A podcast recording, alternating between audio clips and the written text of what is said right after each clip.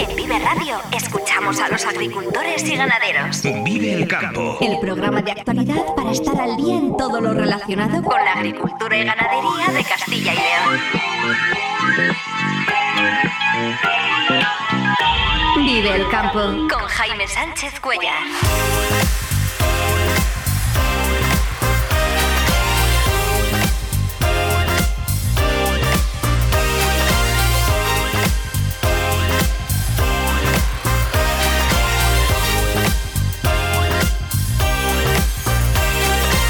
Buenos días, esto es Vive el Campo en Vive Radio. Hoy es jueves 11 de enero y hasta las 7 y 50 de la mañana aquí contamos lo que está pasando en el sector agroalimentario y cómo afecta a los agricultores y ganaderos de Castilla y León. El campo al día, toda la actualidad del sector en Vive Radio. El nuevo plan Renove de maquinaria para este año presentará algunas novedades. Se incorporarán a la lista de equipos eh, subvencionables los dedicados al manejo de las cubiertas vegetales como trituradoras, desbrozadoras o segadoras, de acuerdo con las necesidades del nuevo ecoregimen para cultivos leñosos. Frente común de las comunidades donde gobierna Vox, eh, Comunidad Valenciana, Aragón, Extremadura y Castilla y León, en defensa del sector porcino. Las cuatro regiones anuncian una estrategia de apoyo ante, la demonización que, aseguran, está sufriendo el sector. La Consejería de Medio Ambiente trabajará junto a Agricultura para impulsar la concentración forestal de los montes de propiedad privada. Castilla y León produce 3 millones de metros cúbicos de madera y quiere alcanzar los 5 millones.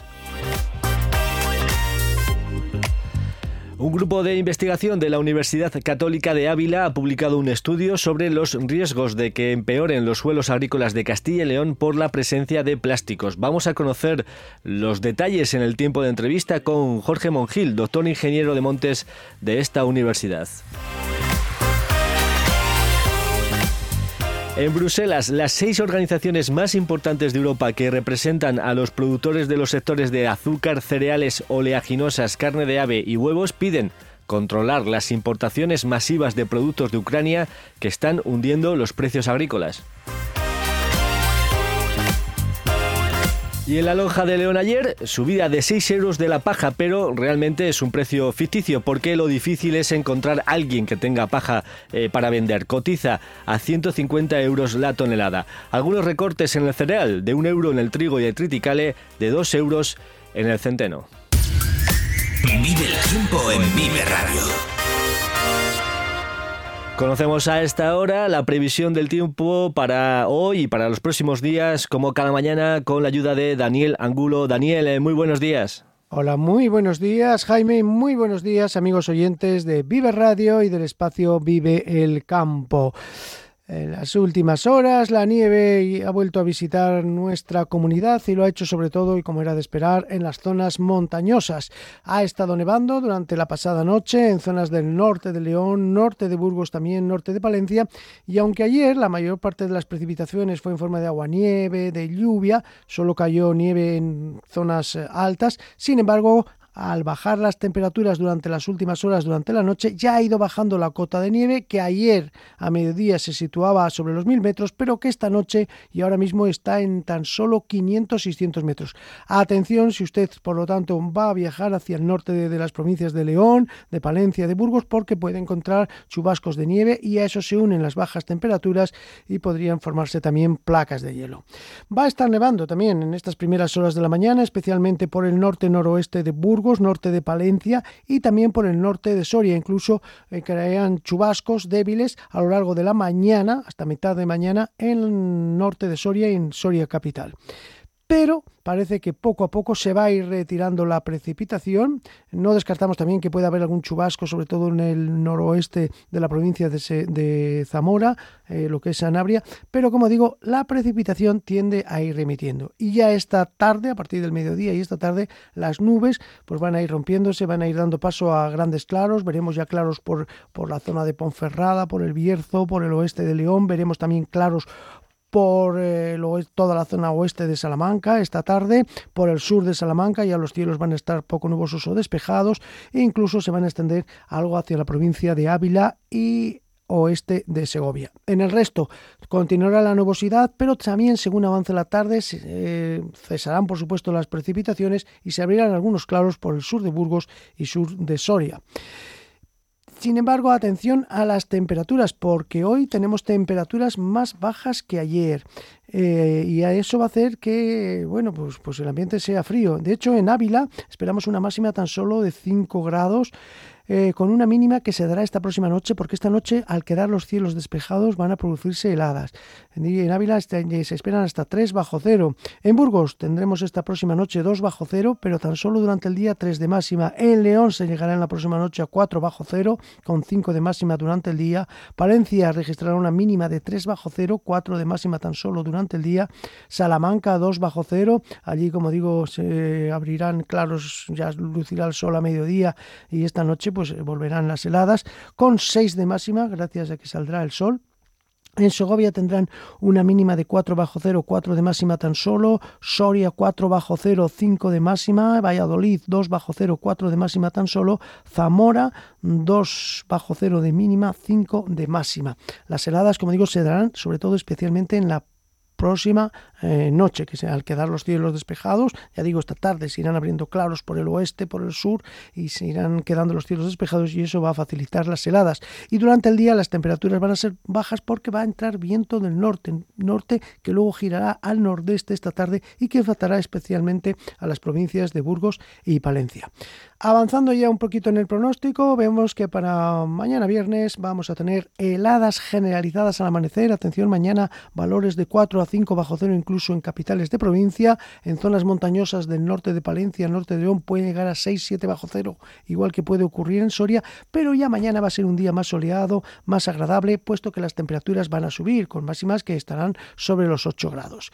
El sábado nos espera una jornada ya con entrada de aire húmedo y templado. Va a empezar a entrar viento del sur-suroeste que hará aumentar la nubosidad. Tendremos algunas nubes bajas por la mañana, cielos más nubosos, pero ambiente más templado. Habrá heladas al amanecer más débiles, de 1 a 2 bajo cero, pero ya el sábado las máximas van a estar sobre 9-10 grados y van a seguir subiendo las temperaturas de cara al domingo, puesto que va a entrar aire húmedo y templado desde el Atlántico. El domingo ya las máximas sobre 10-11 grados, ya sin heladas el domingo, pero con lluvias, lluvias que se presentarán a primeras horas de la mañana, sobre todo en el oeste, y luego ya por la tarde eh, irán llegando también al este de la provincia. En resumidas cuentas, atención estas primeras horas de la mañana por los chubascos de nieve que irán remitiendo esta tarde. Mañana ya nos espera una jornada más soleada, sin riesgo de precipitaciones de nieve, y el fin de semana lo más destacado va a ser la llegada de aire húmedo y templado que hará subir las temperaturas sin heladas ya para el domingo. Y la próxima semana parece que va a ser necesario el paraguas. Pero eso lo iremos detallando. Buen día a todos y precaución si usted va a circular en estas primeras horas, sobre todo, como digo, norte de León, norte de Palencia y norte de Burgos. Muchas gracias, eh, Daniel. Mañana nos concretas esas eh, lluvias para la próxima semana eh, que interesan en el campo. Ya han comenzado los preparativos del nuevo plan Renove de maquinaria para este año. De momento está abierto hasta el 23 de enero el plazo de alegaciones al proyecto de modificación de la normativa que regula este plan. Este nuevo proyecto prevé algunos cambios relevantes, sobre todo porque incorpora al listado de equipos eh, subvencionables los dedicados al manejo de cubiertas vegetales, en consonancia con el nuevo ecoregimen que favorece esta técnica en los cultivos eh, leñosos como la viña, el almendro o el pistacho se contempla subvencionar la compra de equipos, ya sean arrastrados o suspendidos, como trituradoras, desbrozadoras y segadoras. para estos casos se admitirá como alternativa de sustitución cultivadores, gradas, arados tipo chisel o arados intercepas. La redacción del Real Decreto, ahora en consulta, se mantendrá vigente para las convocatorias de subvenciones de los próximos tres años. Nos referimos ahora al sector porcino porque ayer se evidenció un nuevo frente común de las comunidades donde Vox dirige la política de agricultura, Comunidad Valenciana, Aragón, Extremadura y Castilla y León, en defensa del sector porcino. Los consejeros de estas cuatro regiones se reunieron ayer en Zaragoza y anunciaron una estrategia de apoyo ante la demonización que, aseguran, está sufriendo el sector. atacan al gobierno central y a la Unión Europea por limitar el crecimiento de las explotaciones y legislar atendiendo solo eh, criterios medioambientales. También quieren que la gestión de los purines se vea como una oportunidad y no como un problema. Estas cuatro comunidades impulsarán el consumo de carne y defenderán a los productores de, según afirman, los injustificados ataques sin base científica a los que se ven sometidos. José Luis Aguirre es el consejero de Agricultura de la Comunidad Valenciana.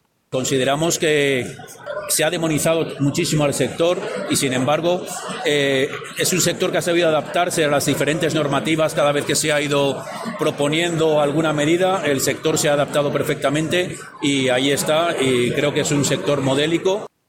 Castilla y León es la tercera eh, comunidad en el ranking nacional de cabezas de porcino de capa blanca y segundo en el caso del ibérico, aporta un valor de producción de 1.300 millones de euros y da empleo a más de 15.000 personas.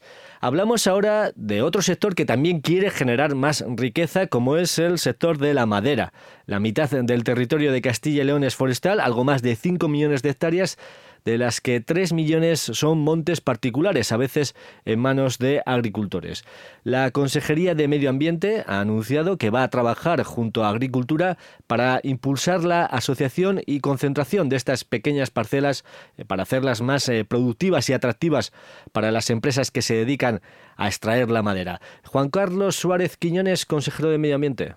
Hay muchos montes de particulares, pero son muy pequeñitos y que por lo tanto pues no interesa su aprovechamiento porque ninguna empresa va a llevar ahí máquinas para eh, sacar 10 eh, hectáreas de aprovechamiento. Es necesario buscar el asociacionismo eh, forestal y la concentración de la propiedad forestal. Y es donde tenemos que asumir, tenemos también un mandato de las Cortes en este sentido, una especial acción en lo que queda de legislatura para que ese, esa concentración eh, forestal eh, se vea reflejada en una normativa. En 1950 se aprovechaban 400 eh, metros cúbicos de madera y hoy son más de 3 millones de metros cúbicos y se quiere alcanzar la cifra de los 5 millones para lo que es necesario aprovechar las cortas en montes particulares. El cálculo que tenemos técnico es que se puede llegar a aprovechar 5 millones de metros cúbicos de madera, de los cuales aprovechamos ahora mismo tres y pico, y por tanto tenemos un margen de aprovechamiento muy relevante que no está tanto en la parte de los montes de utilidad pública, que no da para mucho más, pero sí está en la parte de los montes particulares, que es donde tenemos que trabajar en ese sentido. También se van a destinar 16 millones de euros a un proyecto para la digitalización del sector forestal con el propósito de que las cortas sean más ágiles. Estamos hablando de un sector que suma 1.800, eh, empresas, 2.000 millones de facturación anual y 42.000 empleos directos e indirectos. ¿Y qué se está debatiendo estos días en el sector agrario europeo, además de mirar con asombro las imágenes de las protestas masivas en Alemania? Pues lo que sigue ocurriendo con la entrada de productos de Ucrania. Las seis organizaciones más importantes de Europa que representan a los productores de los sectores del azúcar, cereales, oleaginosas, carne de ave y huevos, como veis sectores eh, muy relevantes en Castilla y León, han mantenido una reunión con el comisario de Agricultura, Janusz Wojciechowski, para expresar la absoluta preocupación que existe por las importaciones ilimitadas que puede hacer Ucrania hacia la Unión Europea. Esta medida de apoyo por la guerra que sufre este país está vigente hasta junio de 2024 de este año, aunque hay debate dentro del Ejecutivo Comunitario para intentar ampliarlo un año más. Las seis organizaciones del, sector agrario aseguran que lo que está sufriendo Ucrania es intolerable y que Europa debe seguir apoyando a los ucranianos, pero matizan que el sector agrario está asumiendo una carga eh, desproporcionada e insostenible con la entrada masiva de productos sin aranceles, lo que está empujando a la baja el precio de muchos eh, productos. Estas organizaciones han trasladado una lista de propuestas para buscar eh, soluciones, entre ellas que se garantice el destino de las mercancías antes de entrar en Europa y que los productos no vayan a depósito o que se establezcan unos topes de importación para productos agrícolas teniendo en cuenta el promedio anual de los años 2021 y 2022. Este es el, un portavoz de la Comisión Europea. Uh, the Commission's uh, strategy has been La estrategia de la Comisión ha sido, es y seguirá siendo hacer todo lo que esté en nuestro alcance para ayudar a Ucrania, afirma este portavoz de la Comisión Europea que defiende que las exportaciones de Ucrania son también una vía de solidaridad con este país. Por último, si has sembrado colza y has contratado el seguro, recuerda que el plazo para declarar al seguro el siniestro de no implantación en el cultivo de la colza concluye el lunes 15 de enero, el próximo lunes. Asaja Palencia señala que al contrario de lo sucedido en el conjunto de Castilla y León, la superficie destinada a colza en esta provincia eh, no se redujo en 2023, cuando rondó las 5.600 hectáreas. A nivel regional, en cambio, se pasó de las casi 60.500 hectáreas de 2022 a unas 47.300 el pasado año. Palencia se mantuvo eh, como quinta provincia en superficie, con aproximadamente el 13% del total de Castilla y León, por detrás de Zamora, que adelantó a Valladolid como primer territorio regional, así como de Burgos y León. Esta reducción a nivel autonómico es lógica, apuntan desde Asaja Palencia, teniendo en cuenta eh, dos factores. Por un lado, que en 2022 se apostó más por la colza debido al alza de precios del girasol consecuencia de la guerra de Ucrania, y por otro, porque se trata más bien eh, de un cultivo al que se acude para cumplir con la rotación, ya que resulta más delicado que otros habituales en esta zona ante las variables eh, meteorológicas. Aparte de concluir este plazo para los módulos 1 y 2 contratados antes del pasado 31 de octubre, este próximo lunes también se inician tres plazos de contratación de seguro agrario para tres tipos de cultivo, cebolla y pimiento forestales y uva en el módulo P con helada. Van a ser las 7 y 27 minutos de la mañana. Continuamos aquí en Vive el Campo. Agricultor, es el momento de sembrar cebada Lavanda Lavanda. Se ha confirmado su excelente potencial de producción. Lavanda es la variedad más segura del mercado. Excelente adaptación a secanos áridos y todo tipo de terrenos. Es el resultado de un cruzamiento de Hispanic y Meseta. Lavanda, la variedad número uno en Castilla y León. Florimón de Spread, la innovación al servicio de la agricultura. Remolachero, arranca la campaña de contratación en Acor.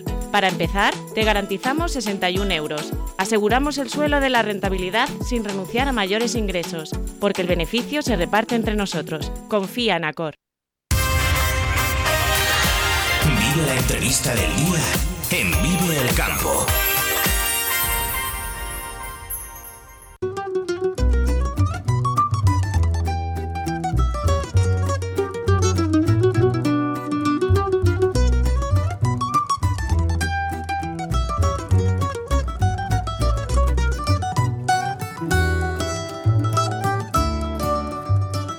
Grupo de investigación de la Universidad Católica de Ávila acaba de publicar eh, un estudio sobre la presencia de plásticos en los suelos agrícolas de Castilla y León que puede convertirse en un contaminante para la salud del propio suelo, de las plantas y también de los alimentos que comemos. Vamos a conocer más en detalle este trabajo con Jorge Mongil, doctor ingeniero de montes, responsable de este grupo de investigación y también director del Centro Tecnológico de Restauración Forestal de esta universidad. Eh, Jorge Mongil, eh, muy buenos días. Hola, buenos días. Eh, primero, sitúanos ante el problema. ¿Cómo de grave es la presencia de plásticos en los suelos agrarios de Castilla y León? Bueno, pues este problema de los plásticos en los suelos es un problema podríamos decir que global y emergente. O sea, global es porque, se, porque aparece en, prácticamente todo el mundo y emergente porque, bueno, pues eh, eh, surge de unos años a, esta parte. En, los últimos años es cuando, hemos, eh, cuando se ha detectado este problema de, contaminación en los suelos por, por plásticos. en Castilla y León la situación no es demasiado grave, sobre todo si lo comparamos con otras zonas de España eh, donde el cultivo bajo plástico, el cultivo en invernaderos es más frecuente, por ejemplo en, Murcia o, Almería. Eh, sin embargo, bueno, pues hay que estar un poco atentos porque no hay que olvidar que, bueno, en, Castilla y León hay más de 80 fábricas de plástico eh, y, sobre todo hay 1.500 hectáreas de cultivo de fresas y, y más de 30 viveros de fresas en, Castilla y León que en parte, digamos, eh, pueden llevar a, que terminen los plásticos de los invernaderos en el suelo y, tengamos este problema de contaminación.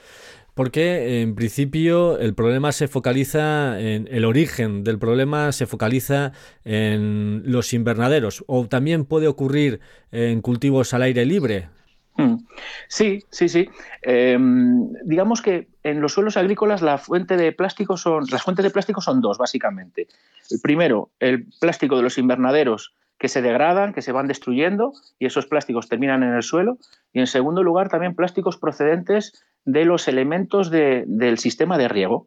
Eh, tubos, eh, goteros de plástico que también terminan degradándose y, terminan en el suelo. Mm, aparte de eso, puede haber también en los suelos agrícolas plásticos procedentes de, digamos, de otras fuentes no puramente agrícolas, por ejemplo, eh, plásticos procedentes de vertederos de residuos sólidos urbanos, eh, que por diversas causas terminan en los suelos agrícolas.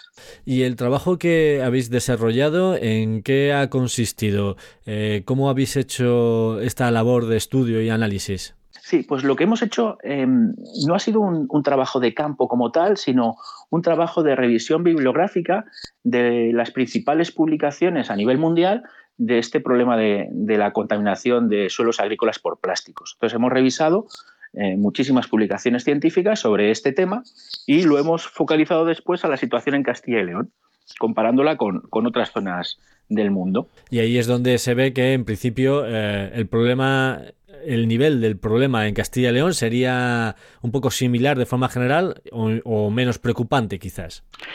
Como he dicho antes, pues menos preocupante que zonas donde, eh, digamos, por, la utilización de plásticos en el propio cultivo, pues es, eh, más frecuente y, digamos que pueden causarse más problemas. Sin embargo, aunque digamos que eh, estoy rebajando un poco la gravedad del problema, una de las conclusiones del estudio es que hay que estar alerta con este tema, hay que hacer una gestión cuidadosa de, estos residuos, porque si no sí que empezaremos a tener un problema grave que afectará a la productividad de los suelos, a la productividad de los cultivos y por lo tanto también a la economía del agricultor que está a pie de campo, que también verá mermada la productividad de sus tierras. En concreto, eh, estos residuos, ¿el principal problema en qué radica? ¿En el tiempo que tarda en descomponerse? Bueno, vamos a ver. Em, esto, esto es una cuestión controvertida porque eh, cuando un plástico se degrada, un plástico de, gran tamaño, lo que, lo que entendemos por, un material de plástico, al final se descompone en, unos compuestos, digamos, eh, más, eh, más sencillos, pero que son más contaminantes porque son más reactivos con los componentes del suelo y también con los componentes de la planta. Es decir, un trozo grande de plástico no va a interaccionar nunca con el suelo. Eh, o de forma importante no lo va a hacer por lo menos. Pero cuando hablamos de plásticos de tamaño muy pequeño, de partículas de plástico de tamaño eh, micrométrico, estaríamos hablando de los nanoplásticos o de los microplásticos, pues esos, esos son los que principalmente pueden producir problemas. ¿Por qué? Porque interaccionan con los componentes del suelo. Entonces podemos tener problemas tanto en el propio suelo como en las plantas del cultivo. En el suelo, la presencia de esos microplásticos o nanoplásticos pueden eh, afectar a la estructura del suelo, a la capacidad de retención de agua que tenga el suelo, al pH, pueden ser fuente de sustancias tóxicas en el suelo por descomposición del, propio plástico. Y también puede afectar eh, a lo que llamamos la fauna edáfica, la fauna del suelo, microartrópodos, eh, lombrices y también a las bacterias del suelo que juegan un papel fundamental porque las bacterias que hay en el suelo descomponen la materia orgánica fresca y eso hace que se incorporen nutrientes al suelo que van a ser pues, la fuente de alimentación de los cultivos. ¿Y en la interacción con las plantas? Pues lo que decía antes, si esos plásticos están finamente divididos, pues lógicamente interaccionan también con las plantas. Entonces, la bibliografía nos habla de problemas, por ejemplo, como reducción en la producción de clorofila, reducción en la producción de biomasa, es decir, de la, de la masa de los tejidos de las plantas. Las plantas van a ser más pequeñas, con menos masa, tanto en la parte aérea como en la parte de las raíces. También nos habla la bibliografía de una reducción en el éxito de la germinación de las semillas, es decir, germinarían menos las semillas, y también de una reducción en la absorción de nutrientes por parte de la planta, como una especie de bloqueo en la absorción de nutrientes por parte de la planta.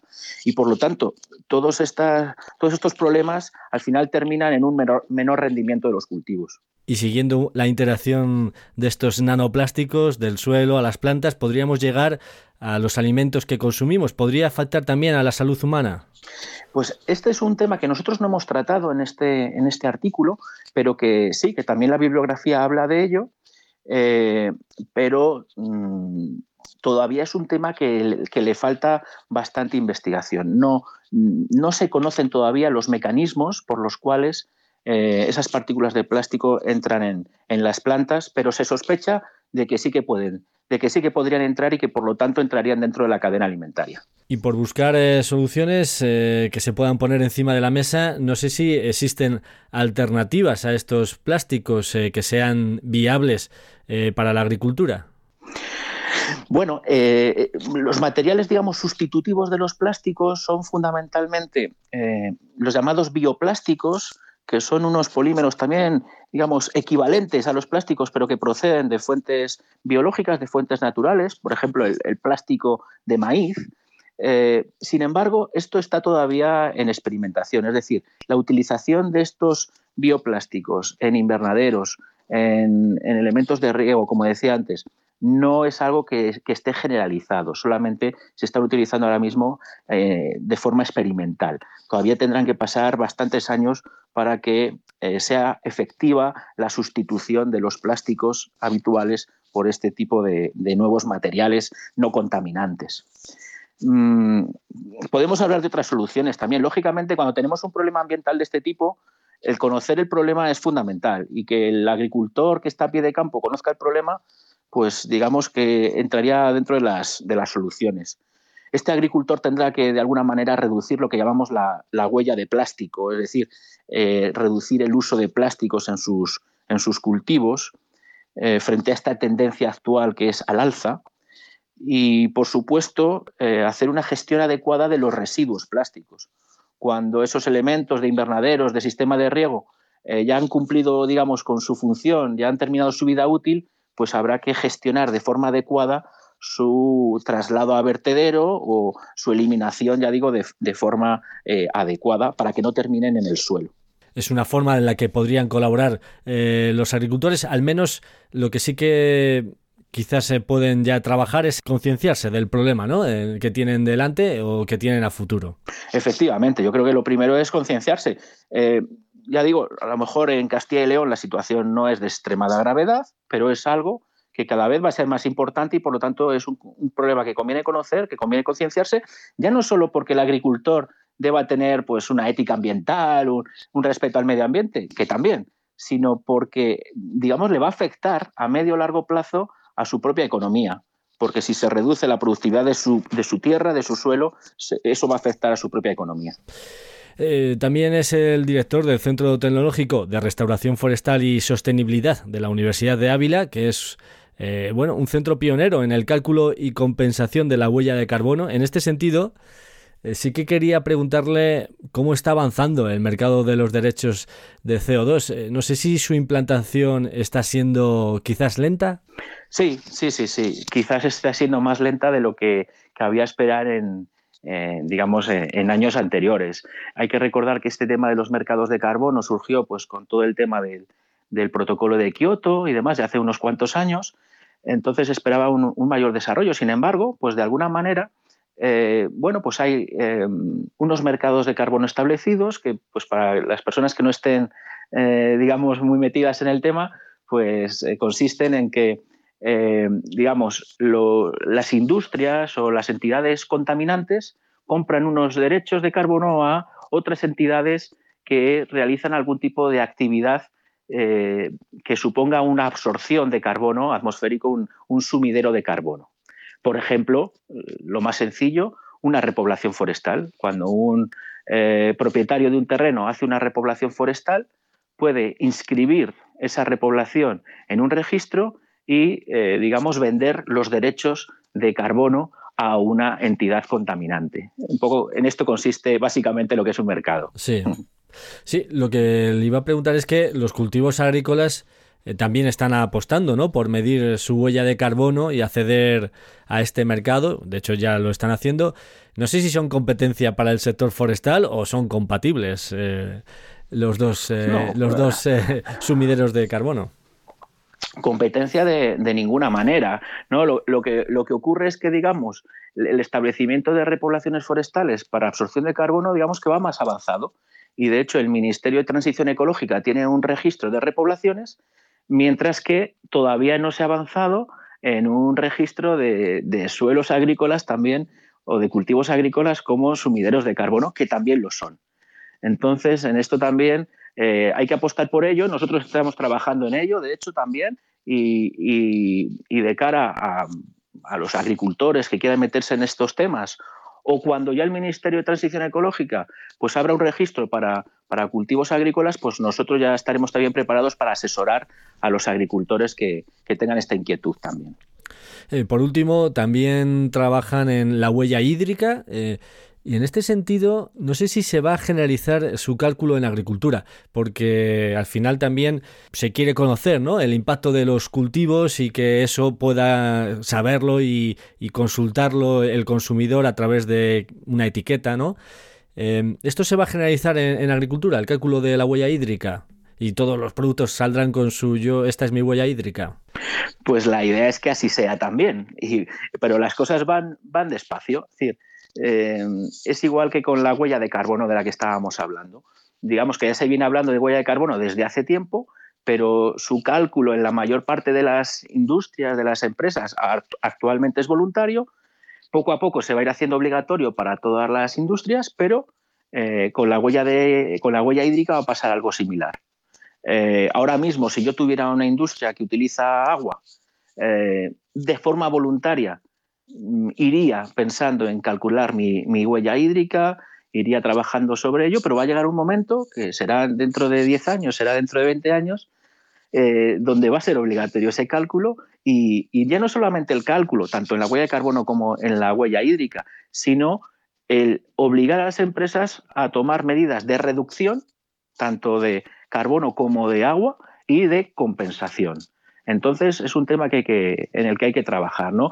Em, la tendencia ahora mismo es a reducir los impactos ambientales que las eh, empresas, que las industrias eh, y que cualquier actividad humana, eh, digamos, tiene sobre el medio ambiente.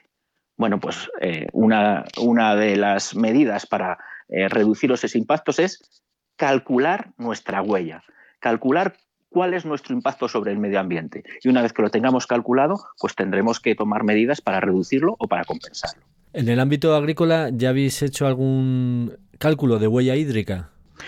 Eh, no, de huella hídrica en el ámbito agrícola no. Estamos con tareas mm, ahora mismo de divulgación también, de explicar en qué consiste, etcétera, pero todavía nada efectivo, nada, nada concreto. Jorge Mongil, eh, doctor ingeniero de Montes y responsable de este grupo de investigación de la Universidad Católica de Ávila, que acaba de publicar este estudio sobre la presencia de plásticos y los riesgos que puede suponer para los suelos agrícolas de Castilla y León. Muchísimas gracias por estar esta mañana aquí con nosotros en Vive el Campo y muy buenos días. Muchas gracias a vosotros. Buenos días. Vive el Campo con Jaime Sánchez Cuellar, aquí en Vive Radio. Vive Radio te ofrece la información actualizada de los mercados.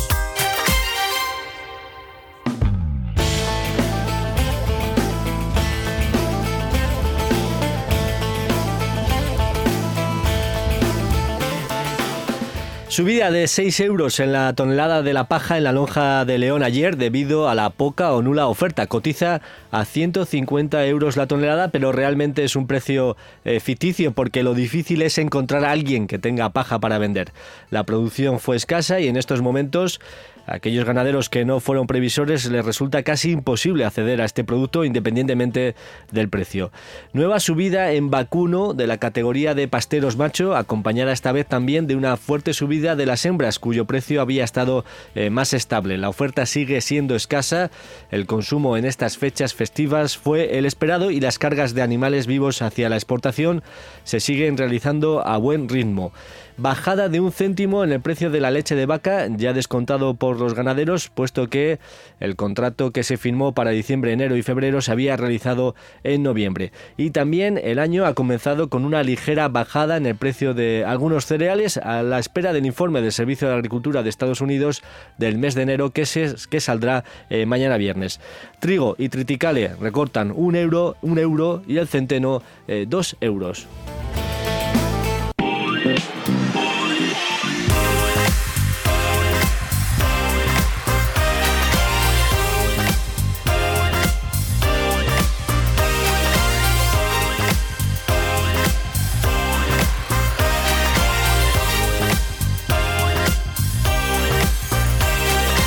Antes de despedirnos, cuando son las 7 y 45 minutos de la mañana, repasamos los titulares del día. El nuevo plan Renove de maquinaria para este año presentará algunas novedades. Se incorporarán a la lista de equipos eh, subvencionables los dedicados al manejo de las cubiertas vegetales como trituradoras, desbrozadoras o segadoras de acuerdo con las necesidades del nuevo ecoregimen para cultivos eh, leñosos.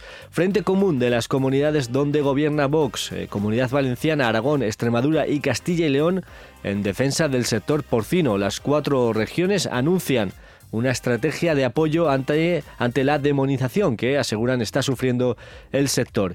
Y la Consejería de Medio Ambiente trabajará junto a Agricultura para impulsar la concentración forestal de los montes de propiedad privada. Castilla y León produce 3 millones de metros cúbicos de madera y quiere alcanzar los 5 millones. Hay muchos montes de particulares, pero son muy pequeñitos y que por lo tanto pues, no interesa su aprovechamiento porque ninguna empresa va a llevar ahí máquinas para eh, sacar 10 eh, hectáreas de aprovechamiento. Es necesario buscar el asociacionismo eh, forestal y la concentración de la propiedad forestal. Y es donde tenemos que asumir, tenemos también un mandato de las Cortes en este sentido, una especial acción en lo que queda de legislatura para que esa concentración eh, forestal eh, se vea reflejada en una normativa. Un grupo de investigación de la Universidad Católica de Ávila publica un estudio sobre los riesgos de la presencia de plásticos en los suelos agrícolas de Castilla y León. La agricultura se encamina hacia el cálculo de su huella en todos los ámbitos como fórmula para reducir su impacto en el medio ambiente.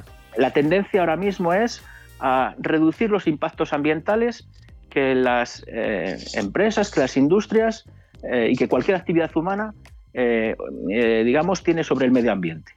Bueno, pues una, una, de las medidas para reducir esos impactos es calcular nuestra huella, calcular cuál es nuestro impacto sobre el medio ambiente. Y una vez que lo tengamos calculado, pues tendremos que tomar medidas para reducirlo o para compensar. En Bruselas, las seis organizaciones más importantes de Europa que representan a los productores de los sectores de azúcar, cereales, oleaginosas, carne de ave y huevos piden controlar las importaciones masivas de productos de Ucrania que están hundiendo los precios agrícolas. Y en cuanto al tiempo, hoy y mañana continuarán las heladas, el fin de semana suben las temperaturas y el domingo, sobre todo por la tarde, llegan las lluvias que se mantendrán durante la próxima semana.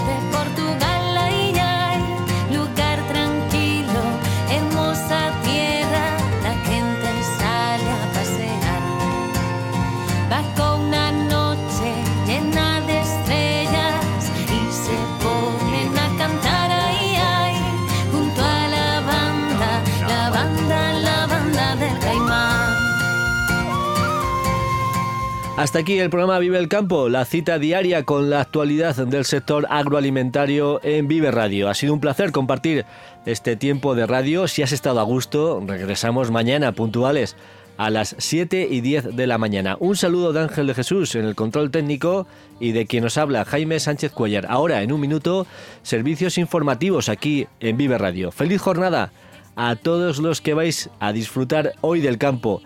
Muy buenos días.